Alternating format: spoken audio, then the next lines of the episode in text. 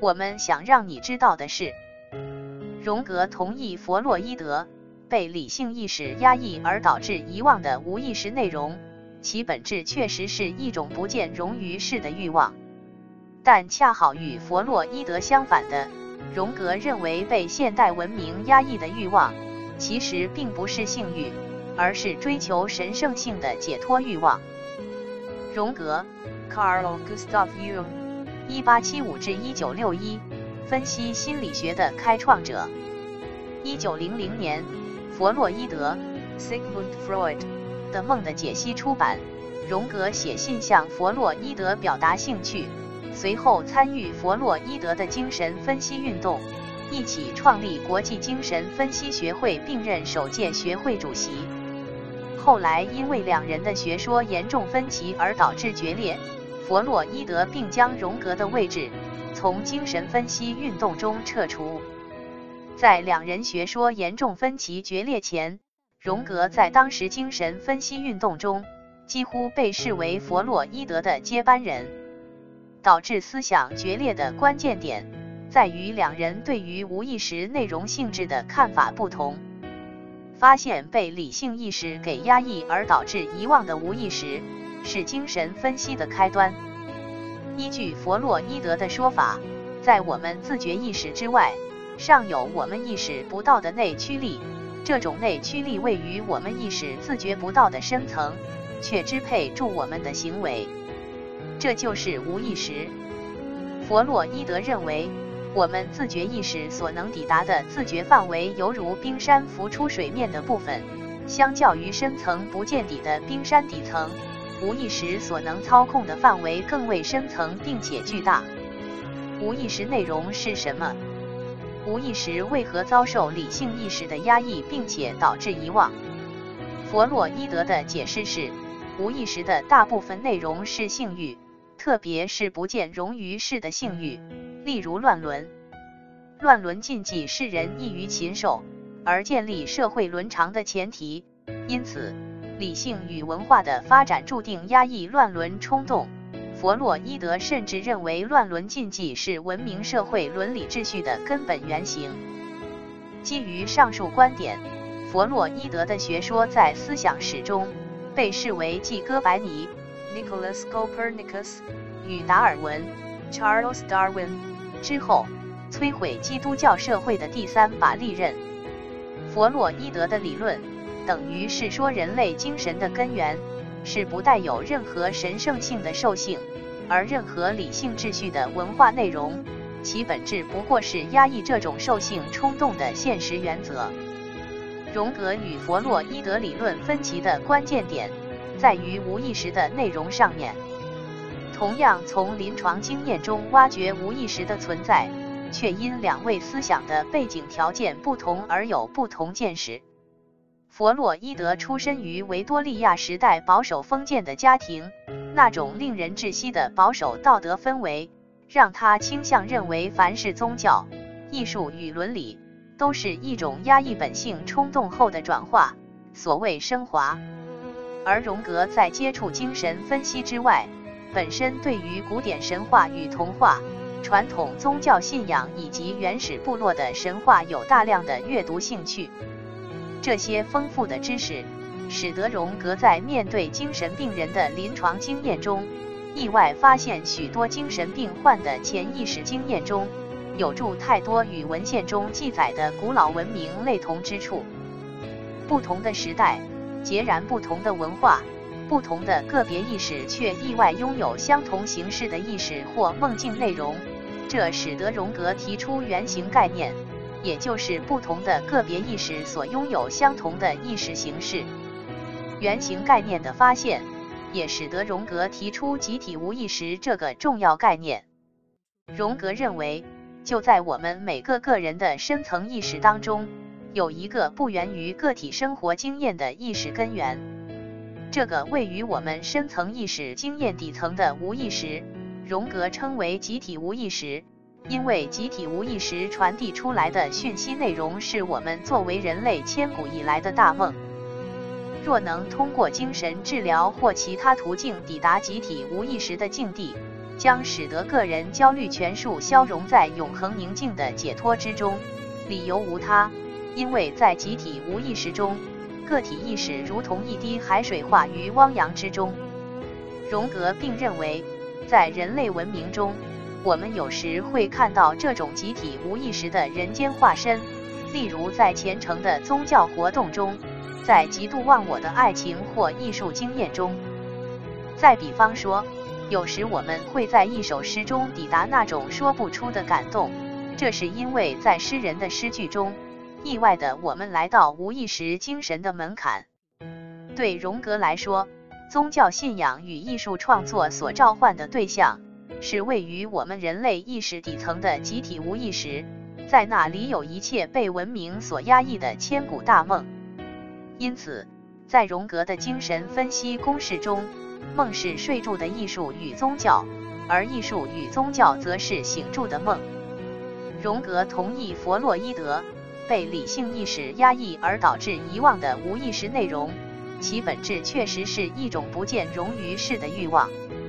但恰好与弗洛伊德相反的，荣格认为被现代文明压抑的欲望，其实并不是性欲，而是追求神圣性的解脱欲望。荣格认为，现代性社会压抑的欲望不是别的，被现代性社会所压抑并导致遗忘的，就是人们对于深度经验的渴望。如此，弗洛伊德从一路提携到最后排挤荣格。完全说明弗洛伊德拥有学术判断的精准眼光，因为荣格的学说一旦成立，那么才被弗洛伊德从前门踢出去的旧社会价值，就能够从精神分析的后门再绕回来。荣格的精神分析也是一把利刃，但这把利刃所对准的，不是被现代社会视为保守封建的传统社会。而是丧失深度经验的现代文明社会。不同于日常的自我意识，集体无意识本我的所在位置是古老而深邃的圆形之海。这意味打开自我与本我联系，所可能带来两种可能性：自我完全毁灭或重生。对于脆弱的心灵而言，打开无意识的后果。可能导致原先的自我完全被淹没，溺毙在原形之海，再也回不到常轨的社会。但对于较具有韧性的心灵而言，打开无意识的世界，却可能打开人生视野更加辽阔的自我可能性，而因此对于视野狭隘的自我心灵带来疗愈效果，并唤醒精神重生契机。串接自我意识与本我的集体无意识的环节。是被荣格称之为情节的心理现象。情节是不同心灵状态的特殊回路。如何发现个体特殊心灵回路的情节？一个最容易观察到的要点是，当我们看到当事者在面对某些特殊事件的处理方式开始无效率，甚至一再产生徒劳伤害的时刻。这时，我们发现当事者不同于一般有效处理方式的特殊心灵回路，这是个体心灵刻意绕开已受创伤的情感线路，因此采取其他迂回途径运作的心灵模式。从这里说，情节有需要被松开，但这不代表说发现情节就必须立即矫正。因为也可能当事者常年来已经建立起独特面对世界的心灵运作模式，而执意强行矫正，有时反而造成更大的二度伤害。由于情节常保有个人经验，所以通常对于情节的精神分析，往往止步于还原成幼年经验或生命经验中的重大心理创伤。但荣格认为，情节更深刻的指向。有时指向的是集体无意识的原型，因为在某些特殊心灵的情感回路中，它一再刻意绕过的节点，并非源于个人生命经验的创伤，而是被现代社会阉割的古老价值向往。荣格认为，超越个体意识的原型，是心灵走向更深刻的古老价值的契机。荣格的精神分析理论相当注重整全的人格发展。尤其是留意人在社会化过程中被压抑的心灵面相。这使得荣格的精神分析理论与他对于社会结构的观察巧妙地结合起来。人是群居的生物，从幼年的家庭到成年的社会，自我认同的形成都仰赖自家庭或社会的眼光。因此，社会化的自我也是戴上人格面具的自我。而在这种形塑过程中被排挤割舍的自我可能性变转为地下化的潜意识，所谓第二自我或阴影。以下简易解说荣格精神分析理论中的阴影与人格面具概念。阴影是心灵寻求社会认同，在自我建构过程中割舍排除出去的心灵部分，因此面对阴影。往往造成个体心灵极大的不安与焦虑。在这里，“阴影”一词可以采取较为中立的价值评判，就像一座舞台上聚光灯可能集中在某些地方，而被不被光照的地方便形成阴暗地带。完整的心灵是整座舞台，而非只是聚光灯聚焦的地方。因此，心灵成长的功课之一是理解阴影。达成和解，构成一个能相互流通的整体。人格面具的概念源于希腊祭典与戏剧，戴上面具的人认同并执行其所扮演角色的功能。用在心理学上，人格面具不尽是负面意涵，因为人格面具也是人执行社会功能的必要手段。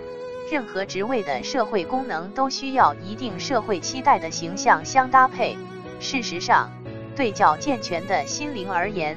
往往能依照不同情境需求，成功扮演不同的人格面具角色。依此而言，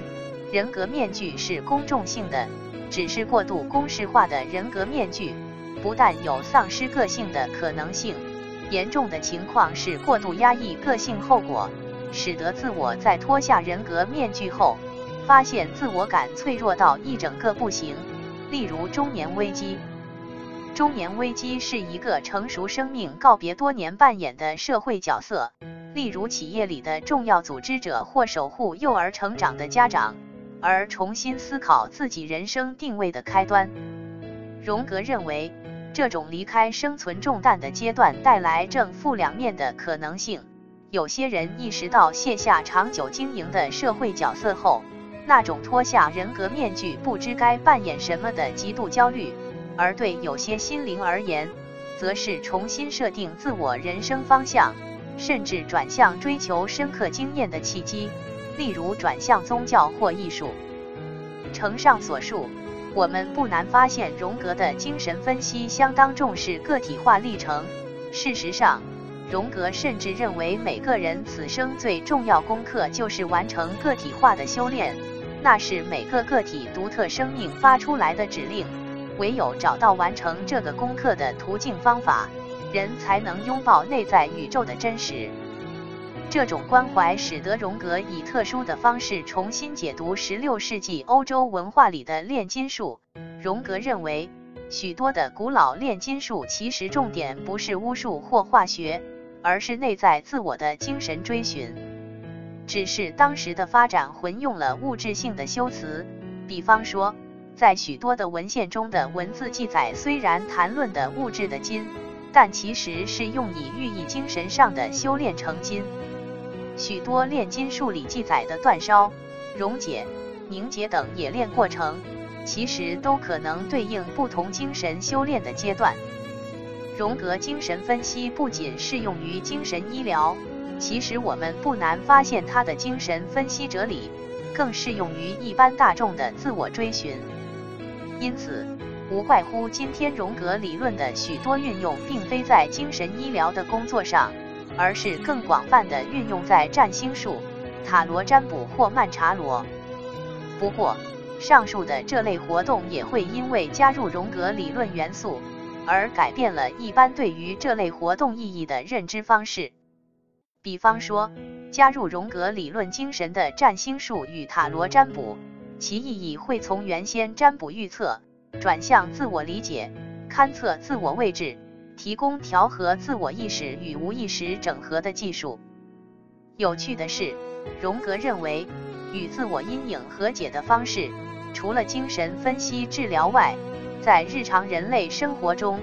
还有一个相当常见并且重要的经验，在扮演这种自我和解的疗愈功能。爱情，你没听错，就是爱情。关于爱情，荣格提出了著名的一组概念：阿尼玛 Anima 与阿尼姆斯 Animus 阿尼玛在神话中的原意是灵魂、生命，而在荣格的精神分析使用中，则是男孩在成长过程中被压抑的人格阴影。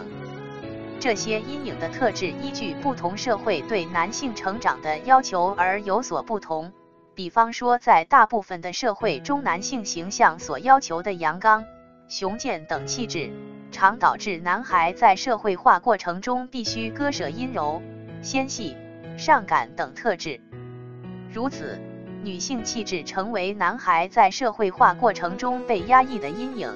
弄得不好的话，也容易日后导致丑女的糟糕态度。这种与阴影再度和解的契机，往往发生在情感经验上。当遇到另一个具有自我阴影特质的爱恋对象时，男孩会发生难以克制的情感。这是因为男孩的深层灵魂在发出与整全生命重逢和解的讯号。当然，由于爱恋对象也是自我社会化历程中被割舍的阴影，因此对于真正爱恋之人发生相反的排拒情感也不无可能。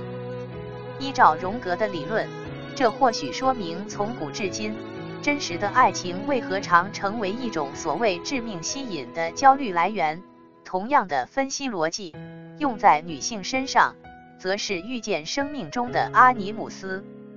承上所述，荣格的爱情理论可说是古希腊神话的一个现代诠释版本。在古希腊神话里，我们每个人在出生前都曾经是整全的灵魂。进入尘世的历程，让我们失去我们本不可失去的另一半。于此事中的重要功课，唯有找到你灵魂里遗失的另外一半，我们整全的生命才有机会完成。而在荣格精神分析的架构中，剔除了这种叙事中前世今生的神话元素，而改以社会化历程的解说。基于上述的逻辑，因此荣格对于爱情与婚姻也有他个人特别的见解。也就是在我们漫长的一生中，所可能遇见的那位真命天子或天女，我们走向彼此的过程，就是一个与自我和解、与生命妥协的历程。因此，感情处理得好，人会得到人格完整的舒适感；但处理的不好，简直等于二度遭受另一场自我分裂的危机。总之，折磨与甜美，就是爱情路上如影随形的两面性，是我们人生终极危机与转机于一身的恐怖事件。因为在荣格看来，爱情跟婚姻的本质就是修行啊。各位，说到这里，相当值得一提的是荣格研究中后续的重要补充。因为随着现代社会的演进，男孩和女孩在社会化过程中，越来越从传统封闭的社会结构走出来，因应两性自我认同的来源越来越开放的结果，其实爱情与婚姻的条件不应该拘泥在异性恋的框架中。因为荣格精神分析中，爱恋的疗愈弥补功能，关键在于个体社会化过程中被割舍的阴影。因此，重点并不在于性别的限定上。牢记以下原则相当重要，但我只说一遍：重点不是什么性别才是你的冤亲债主，而是什么特质的谁才是你的冤亲债主。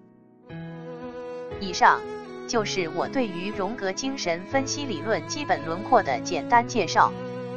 总体而言，荣格理论在现代社会主流思想中失去舞台并不意外，因为荣格精神分析的本质是对于现代理性精神的一场叛变，它等于是对于我们现代社会奉行的理性原则与科学原则投下不信任的一票。